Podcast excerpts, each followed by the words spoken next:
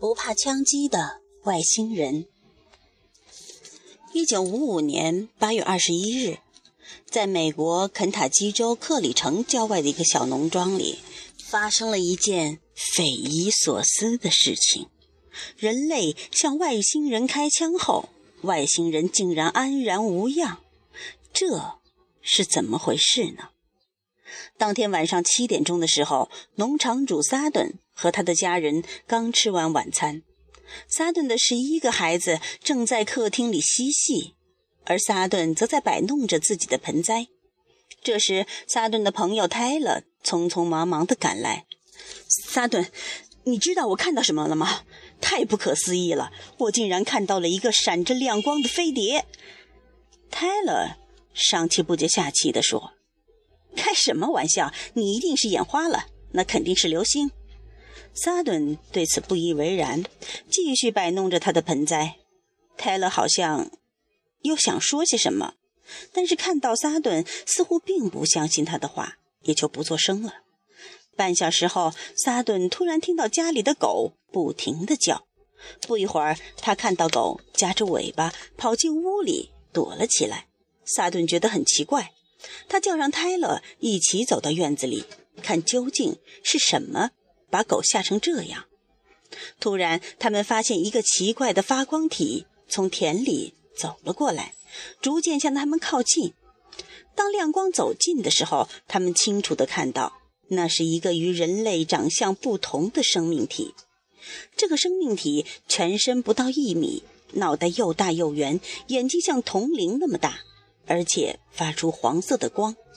双臂很长，几乎垂到了地上，手掌。也很大，整个身体好像是由银色金属组成的。萨顿和泰勒看到了这样的怪物，顿时惊呆了。他们急忙跑回屋里，拿出了家里的枪，并在门口埋伏了起来。当那个怪物距离他们大门仅六米时，萨顿和泰勒一齐开枪。枪响之后，那个怪物往后退了一步，停顿了一下，然后离开了。萨顿和泰勒长舒了一口气，但是事情并没有结束。他们又看到了一个同样的怪物，也许就是以前的那个，他们无法确定。只见那个怪物在玻璃窗外向屋里窥视。萨顿和泰勒急忙对准玻璃窗，扣动了扳机，可那个怪物又消失不见了。他们确信子弹击中了那个怪物。于是去寻找尸体。然而，当他们来到院子里时，第三个怪物又出现了。他就站在院子里的一棵树上。萨顿和卡泰勒立即朝他开枪。枪声一响，那个怪物就从树上掉了下来，飘落到地面上，然后飞快地走了。很快，第四个怪物从屋顶上飘下来，直奔泰勒和萨顿。他们又开了枪。但是与之前一样，他们本以为射中了那个怪物，可是那个怪物还是安然无恙地跑开了。萨顿和泰勒惊恐地意识到，这些怪物好像在跟他们玩捉迷藏，而他们手上的枪却对这些怪物一点威胁也没有。由于这些怪物并没有做出任何想要伤害他们的举动，所以萨顿和泰勒停止了开枪。有意思的是，这些怪物看到萨勒和泰顿放弃了抵抗，也就神秘的消失了。这时已经是夜里十一点了。萨顿和泰勒仍然感到不安，于是迅速的到附近的霍普金斯维尔警察局报了案。一个半小时后，警方派人来到了萨顿的家，开始进行仔细调查。警方对房屋、院子和周围的建筑物进行了彻底的搜查，却结果一无所获。后来人们猜测，这些怪物可能是外星人，他们身上可能穿有防弹衣，或者他们本身就不怕子弹，所以才能在萨顿和泰勒的射击下安然无恙地逃脱，而且没有留下任何痕迹。类似的枪击事件。在巴西也发生过，但是这次的当事人就不像泰勒和萨顿这么幸运了。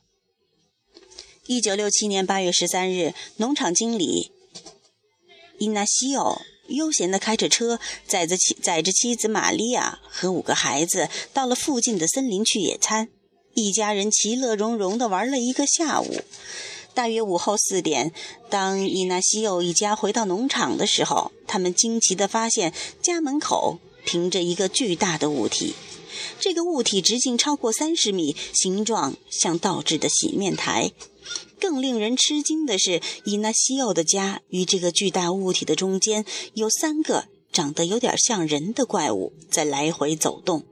伊纳西奥完全不相信有关 UFO 的传闻，所以他根本就没有想到那三个怪物是外星人。他们只把他当成流浪汉之类的非法入侵者。为了驱逐他们，伊纳西奥把妻子和孩子藏到了安全的地方，他自己则拿着枪，悄悄地朝那三个怪物走去。当他走到离怪物只有五六米远的时候，他扣动了扳机，一连射了好几发子弹。然而让他意想不到的是，那三个怪物被射中后，竟然安然无恙。只是把目光聚焦在了伊纳西奥身上。伊纳西奥有些害怕了，但他又壮着胆子开了几枪。那三个怪物依然没有受伤，但显然被激怒了。其中一个怪物向伊纳西奥发出了一道绿光，径直射中了伊纳西奥的胸部，他立即倒下了。等这些怪物离开后，伊纳西奥立即被妻子送往医院。经过诊断，伊纳西奥胸口的确有灼伤。更不幸的是，医生告诉伊纳西奥，他患上了白血病。不久，伊纳西奥就离开了人世。科学家认为，伊纳西奥的案件又一次证明了人类的射击对外星人没有任何作用。科学家通过对现场的勘查发现，即使目击者确信已击中了外星人。但是在外星人所站的位置附近，没有发现任何子弹或者血迹之类的痕迹，由此可以判断，枪械之类的武器不能对外星人的生命构成威胁。